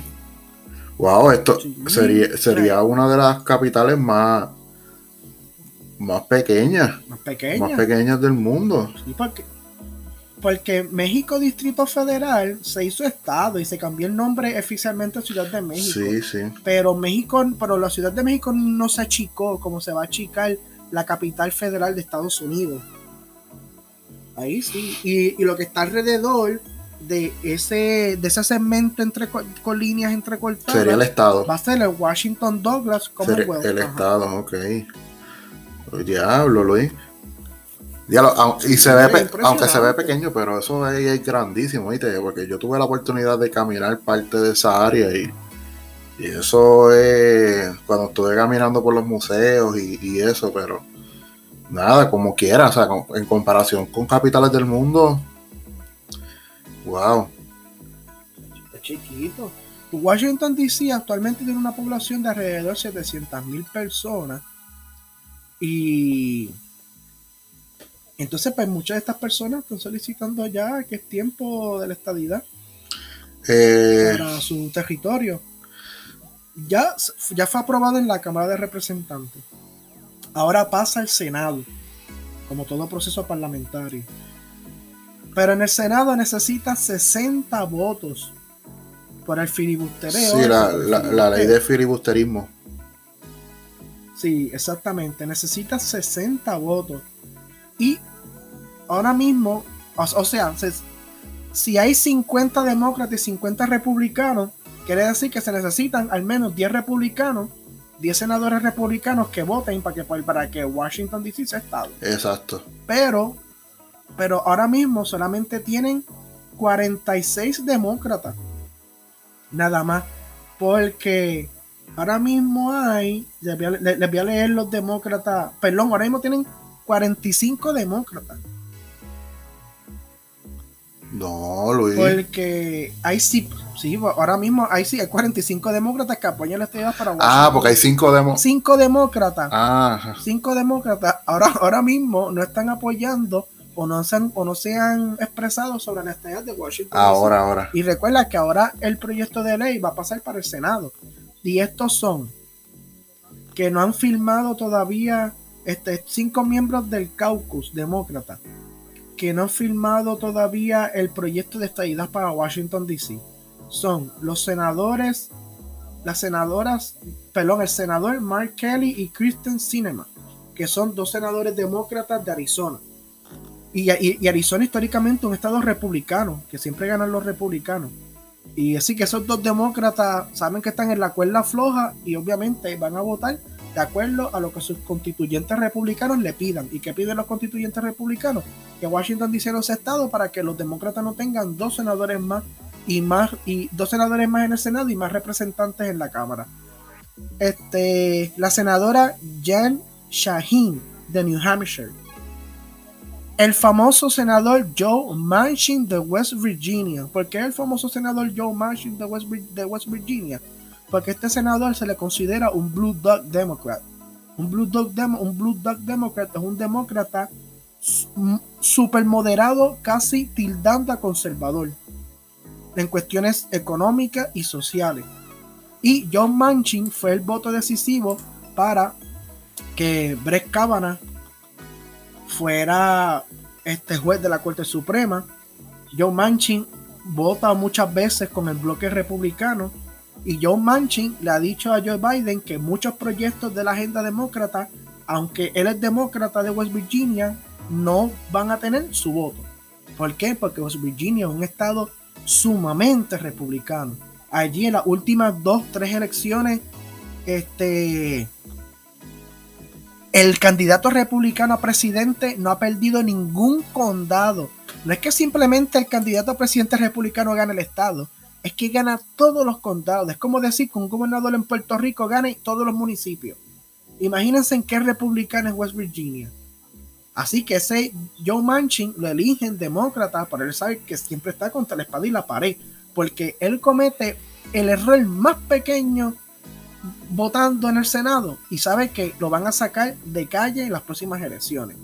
Y Joe Manchin es casi seguro que no vote por porque Washington DC sea estado. Nada más, con Joe Manchin ya las posibilidades de que, Washington, de que, de que Washington DC sea estado son mínimas y el senador August, Angus King de Maine. Maine históricamente también tiene mucha influencia republicana. Por ejemplo, si mal no recuerdo, el gobernador actual de Maine es republicano. Ellos también tienen han tenido senadores republicanos. Y Maine, aunque un estado de Nueva Inglaterra, Nueva Inglaterra tiende a ser bien demócrata y liberal, pero en Maine hay mucho, hay mucha este, influencia republicana. Ahora mismo el, gobernador de Maine o la gobernadora de Maine es demócrata, Janet Mills, pero sus senadoras, una de sus senadoras, Susan Collins, es republicana. Y Angus King, el que les mencioné de Maine, es independiente. Es independiente. Pero sí, pero es como Bernie Sanders. Siempre vota en el bloque demócrata para todo. Bernie Sanders es el senador demócrata, perdón, el senador independiente de Vermont. Y Bernie Sanders, él tiende a votar mucho con el, bueno, siempre vota con el bloque demócrata, igual que Angus King. Sé, pues eh, le quiero dejar con ese, con ese detalle sobre la estadía de Washington DC, que aunque pasó en el Senado, aunque, que aunque, disculpen, que aunque pasó en la Cámara de Representantes, es poco probable que por ahora, en estos momentos, pase en la en el Senado. Y, pasó la otra vez con el, porque esta es la segunda vez que, que tiran un proyecto para admitir a Washington DC como estado. La segunda vez pasó lo mismo. Fue aprobado en la Cámara, pero en el Senado encontró resistencia. Y, y, y yo creo que Luis, mira, más allá de que esto, que en efecto, este, esto no es conveniente para los, eh, para los republicanos porque eh, Washington DC por lo general siempre ha sido demócrata en, sus votantes. Y pues mayormente las urbes en Estados Unidos son, las ciudades, son demócratas, más allá de, los, de, las zonas eh, rurales que son mayormente republicanos, así demográficamente se ha eh, este, actuado este, las masas en Estados Unidos, pero yo creo que no le conviene a ningún senador sea demócrata o republicano, ¿tú sabes por qué? Porque este issue diluiría el poder de cada uno de ellos y, sería eh, buscar más eh, el apoyo de ciertas personas para, para los votos en, cualquier proyecto de ley y, en efecto ya sea Estados Unidos, sea Washington DC o Puerto Rico, es una merma indiscutible en el, en el poder de cada uno como Senado, porque recuerda que son 100 solamente, son dos por cada estado, son mucho menos que que, que en la Cámara de Representantes, que son más de 300 personas, los que votan cada uno de ellos. Y es por representatividad de población en la Cámara de Representantes, pero en el Senado son dos solamente por cada estado. Y pues el poder que cada uno tiene de, en comparación con la Cámara Baja, pues es mucho mayor. O sea que el peso del voto es mucho mayor. Aunque al final del día es un sistema balanceado y de contrapeso y esto, pero no es lo mismo, es igual que aquí en Puerto Rico. O sea, los senadores tienden a tener más peso el voto cuando lo toman que los, que los de la Cámara de Representantes. Así que en ese sentido, yo creo que, que, yo lo veo de esa manera. Una, una disminución de su poder, que por eso es que eh, tienen como un, cierto recelo. Aparte, pues que como tú mencionaste también, o sea, que ya lo dije, que, Washington se perfila que sea demócrata, demócrata, igual que Puerto Rico si se llegase a convertir en Estado, pero digo, es como yo lo veo. No, y, en, en, parte tiene razón. Muchos, yo no sé si cuántos podcasts escucha de nosotros son estadistas, pero pero y, y pensarán contra y cuando Puerto Rico si Puerto Rico es y si Puerto Rico tiene un si hay un proyecto de ley para que Puerto Rico tenga un voto en la Cámara y pase en la Cámara y en el Senado, ¿qué va a pasar? Pero en el Senado va a ser un poco distinto en el caso de Puerto Rico, porque Puerto Rico tiene mucho poder electoral en estados battleground, que son estados de lucha, esos famosos estados battleground states, donde pueden ganar los demócratas, los republicanos, no importa. Y Puerto Rico, últimamente, muchos que se mudan al battleground state de Florida y muchos puertorriqueños que ahora se están yendo para los estados son de corte estadista. Entonces, Puerto Rico tiene la diferencia de Washington DC que estamos más propagados por la nación americana que los mismos de Washington DC. Entonces, por, por ejemplo, el senador Marco Rubio entiendo que votaría que no para la estadidad de Washington DC, pero votaría que sí para la estadidad de Puerto Rico. ¿Ven cómo ya se está cambiando la mesa? El senador Rick Scott dijo que no vota, hasta ahora tengo entendido que no votaría para la estadidad de Washington DC, aunque Rick dijo que no votaría para la estadidad de Puerto Rico en estos momentos, pero tan pronto los, los que David Colón llama los Disney Ricans, que son los puertorriqueños en, Florida, que en su mayoría son estadistas, le digan a Rick o votas por la admisión de Puerto Rico o te colgamos. Es casi seguro que Rick vote para que Puerto Rico sea estado, así que ya son dos senadores republicanos que no estaban con, que no están con Washington DC, pero que están con Puerto Rico. De seguro, muchos casi todos esos demócratas, con excepción de Manchin, el senador de West Virginia, van a apoyar para que Puerto Rico sea estado. Así que a veces yo, yo, yo pienso a veces, yo opino que Puerto Rico tiene más oportunidades que Washington DC para ser estado. Tiene muchas más oportunidades. La cosa es que Washington DC abrumadoramente ha votado por la estadidad en Puerto Rico en un ejercicio electoral con una gran participación, lo más que la estadidad ha sacado ha sido un 53%, un 52%, que no ha sido abrumadora la, petición de la estadidad, como en Washington DC. Por eso es que tal vez uno ve más accesibilidad al voto de la estadidad de Washington DC que la de Puerto Rico. Tenlo por seguro que el día que, que los puertorriqueños voten abrumadoramente por la estadidad como lo ha pedido Washington DC, al otro día Puerto Rico es estado. Eh, va, a tener muy poco, eh, muy, muy poco bloqueo en el camino, muy poca piedra de tropiezo en el camino. Pero, hay que, pero seguimos estudiando el caso, el caso de Washington DC.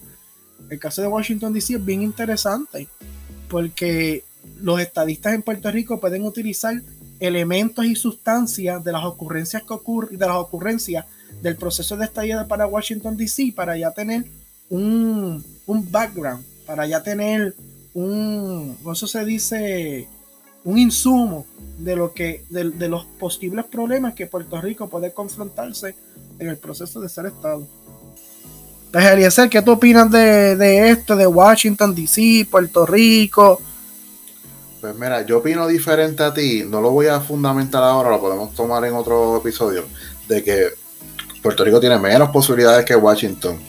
Pero si está, si Washington se llega a convertir en estado, este, yo pues le aconsejaría a todas esas personas que tienen Twitter estadistas con el número 51 en el nombre, que lo vayan cambiando a 52. que vayan cambiando, Mira, que uno yo creo que fue el tuño, Jennifer González, un, y un montón. más, un montón más que tienen edad Fíjate, en Puerto Rico, eh, este, ya ese SEAT 51 se ha hecho famoso. Y ya tú sabes más o menos por qué existe ese SEAT 51. Pero, pero veremos a ver, veremos a ver qué ocurre. Ah, también. este, muchos, antes para terminar el tema, muchos republicanos están sacando una cita de la Constitución de Estados Unidos que ahora mismo no se la voy a mencionar porque no recuerdo, ¿verdad? Y no sería responsable de mi parte. Una cita de la Constitución, un artículo de la Constitución de Estados Unidos donde se interpreta que no es legal hacer Washington DC Estado. Algo que Puerto Rico no tiene. Puerto Rico no tiene, ¿verdad? Porque como Puerto Rico es un distrito federal y en la constitución se establece lo que es un distrito federal para que se unan los distintos estados de la Unión, que eso yo entiendo que también es otro obstáculo que Washington DC tiene y Puerto Rico no. Pero, pero, ¿verdad? Luego, en el próximo podcast, ¿verdad? Les voy a tener ese, ese, esa cita constitucional donde ha puesto a muchas personas a cuestionarse si hay legitimidad para que Washington DC sea Estado, aún aprobándose en ambos cuerpos legislativos y aún con la firma del presidente. Si hay legitimidad para que Washington DC sea Estado. Pues veremos a ver cómo va corriendo la cosa. vamos a ver. Mira, vamos al momento pop, Luis. Este, momento pop. El momento pop, yo tengo uno esta semana, una, recomendación solamente. Este salió hace poquito en Netflix, se llama Seaspiracy. Eh, esto es un documental sobre la pesca, la sobrepesca en el mar y las consecuencias de, la pesca comercial y, la matanza con algunos animales en el, en el océano y también te enseñan, te van educando sobre la importancia del océano. Lo estuve viendo el sábado, el viernes, creo que fue. Eh, solamente vi la primera mitad porque ya estaba cansado y pues este lo vi con Coral y de verdad que está fuerte, o sea, está fuerte, es bastante gráfico, te enseña cómo eh, en la zona, mayormente en la zona de, Asia, la sobrepesca es de una manera bien, bien acelerada. Eh, incluso un dato que mencionan que para el 2038, 2039, 2040 o 2048, no recuerdo, para, esa, para ese tiempo, eh, más o menos, si la pesca acelerada que tenemos hoy en día eh, continúa con el mismo ritmo, para esos años que mencioné no va a haber peces en el, en el océano. Este, o por lo menos los que son comestibles. Así que está en Netflix, salió hace poquito, se llama Seaspiracy. Está bien bueno. Eh, bueno, al punto de, mano, Luis, este, empezamos a verlo y, Coral dijo, mira, yo no vuelvo a comer este atún. ¿Por qué? Eh, bueno, te enseñan unas cosas sobre el atún, la pesca del atún, sobre los delfines, sobre las ballenas, eh, sobre los corales. Eh, mano, una cosa brutal. O sea, cuando tú, cuando tú lo ves, te dices, mira, estamos al garete. estamos al garete. Eh, la basura, la contaminación, todas esas cositas se tocan en el, en el, en el, ¿cómo se llama? En el documental. Ya yo había visto un par de gente recomendándola y pues vi el, último episodio de, Falcon y Winter Soldier con Coral. Y después este, vimos la primera mitad. Y, de verdad que está fuerte. Así que los que quieran verlo está en Netflix. Seaspiracy. Esa es mi recomendación de esta semana. mi recomendación para momento pop este, tiene que ver con un road trip que yo hice con la familia eh, el sábado ayer. Este, yo estuve paseando por el pueblo de San Sebastián y la gente, ¿verdad? A los que le guste la historia de Puerto Rico o la historia general o la historia del Grito del Ares, yo les recomiendo que vayan al mural del paseo 24 de septiembre, que es el día después del Grito del Ares. El Grito del Ares es el 23 de septiembre, ese es el 24 de septiembre para los que no conozcan, ¿verdad? Para los que no conozcan el grito del área o conocen un poco para refrescar memoria, luego de los acontecimientos del 23 de septiembre en Lares, el próximo paso era tomar el pueblo de San Sebastián el Pepino. Y ahí entonces es que fracasan porque están los soldados españoles ya con una formación más preparada y detienen la insurrección lareña. Pero ese mural que está allí al lado de la iglesia San Sebastián el Mártir, es un mural que está en la misma plaza pública. Si tú te paras frente a la plaza pública y vas a la, y vas a la zona de la plaza, te va a quedar el mural a mano derecha, en, en el costado derecho de la iglesia. Y es un mural que te recita toda la historia del grito de Lares, pero en San Sebastián. Normalmente siempre estudiamos los acontecimientos del grito de Lares en Lares ese día. Sí te, sí resume un poco lo que pasó en Lares, pero también te cuenta mucho de los acontecimientos más allá de Lares, en, el, en el dato histórico del grito de Lares.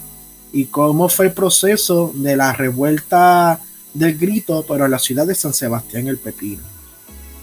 Y otro lugar que voy a recomendar para visitar eh, en Puerto Rico es el Palacete Los Muró, en el, del famoso castillo Lavadí, en, ah. en, en, las, en, en el barrio Aceituna, en el pueblo de Moca. Esa casa le pertenecía a unos franceses, los los Peugeot, los famosos franceses Peugeot, que ellos construyen, que luego, luego de su partida, ellos le dejan, le venden la casa a, uno de sus empleados de más, de más aprecio y querendón de la familia, y luego su viuda, ¿verdad? La, viuda que, había, que era descendiente de esclavos, que había tomado el apellido de los Peyot por parte de, de los amos, pues manda a construir en, esa, en ese lugar una, una casa, un palacete tipo castillo francés caribeño. Ustedes pueden ver esa estructura, esa estructura mucho en Haití. Que Haití era un lugar perfecto del francés caribeño, igual que Martinica y Guadalupe. Pues allí, en ese palacete Los Muros, en Moca, usted puede ir allí y recrear una escena del francés caribeño en Puerto Rico, por su estructura, la forma de la casa, su interior, rico en historia francesa en Puerto Rico. Y otro dato bien importante es que la familia Laguerre, cuyo, ¿verdad? Que, de, de, cuyo matrimonio van a ser el famoso escritor puertorriqueño y poeta y periodista Enrique Laguerre, trabajó en esa casa por mucho tiempo. Y esa casa fue la que inspiró a Enrique Laguerre a escribir su más famosa obra, La Llamarada. ¿Tú has leído La Llamarada, Alice? Sí, la tengo ahí. De hecho, tengo, un libro que de la, tengo la Llamarada de la Guerra, pero cuando entré al Centro de Estudios Avanzados, me regalaron el libro también de, de Enrique Laguerre de La Llamarada en conjunto con otras novelas eh, desde la perspectiva de Ricardo Alegría. Ah, excelente. Y Enrique La Guerra, a mí me da un poco de pena porque hoy en día en las escuelas de Puerto Rico no se está leyendo Enrique La Guerra como antes. Y esa obra de la llamarada recoge cómo era la historia de los cañaverales en Puerto Rico. Exacto. Y si usted va al Palacete Los Muros en Moca, en la, en el barrio Aceituna en Moca, que en ese barrio La Aceituna fue donde también, fue, donde también nació Enrique Laguerre, porque él es de Moca. Allí usted va a apreciar lo que es la estructura francesa caribeña, pero en Puerto Rico. Porque en Puerto Rico uno puede disfrutar la herencia del español caribeño, pero allí uno puede disfrutar de la herencia del francés caribeño. Y además va a estar en el, en, el lugar, en ese famoso palacete, el palacete es, un nombre por un pequeño palacio, usted va a visitar el lugar, va a estar en el lugar donde inspiró Enrique Laguerre a escribir la llamarada. Y de hecho, Enrique Laguerre está enterrado en, al lado del mismo palacete. También está la tumba de Enrique Laguerre allí. Así que los invito a que sigan explorando a Puerto Rico, sigan apreciando a Puerto Rico, su historia, su cultura, su riqueza y que visiten Moca. Puede parecer un poco apartado cuando uno va para el barrio Aceituna. Y de por sí Moca es un poco apartado y cuando vas para el barrio Aceituna también lo vas a ver apartado. pero de verdad que vale la pena y vas a disfrutar mucho. Es un lugar tranquilo, un lugar hermoso. El palacete y sus jardines son extraordinarios. Tú te crees que estás en, Puerto Príncipe, te crees que estás en, en, Europa. Y también vas a conocer de la literatura puertorriqueña con Enrique Laguerre y la famosa obra La Llamarada. Y también hay un tren, hay una locomotora frente a, al palacete que era de la época de, los cañaverales en Puerto Rico, que también les va, les va a gustar mucho. Este, yo llevo dos semanas trabajando por el área oeste y he ido un par de veces a San Sebastián esta semana. Tengo que ir otra vez esta semana a San Sebastián. Date la este, vuelta. Sí, he pasado por el pueblo, pero no pasé por ahí específicamente. ¿Y por el mural? ¿No fuiste al mural? No, pero lo voy a hacer esta semana. Sí, pasa, pasa porque he tenido que ir a Moca, San Sebastián, este, eh, de hecho no están lejos apartados, lo que pasa es que si tú estás por el área de Aguada y vas para Aguadilla, tomas la 111, ¿verdad? Que es la que me imagino que tomaste para llegar allá. Este, es como unos 20, 25. ¿Tú coges por Utuado?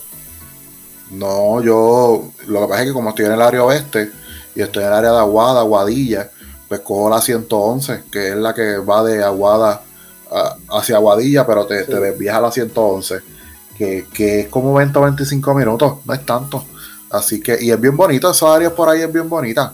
Este, bastante, mucho verde, este, Moca es un pueblo bonito, este, San Sebastián también, así que en ese sentido.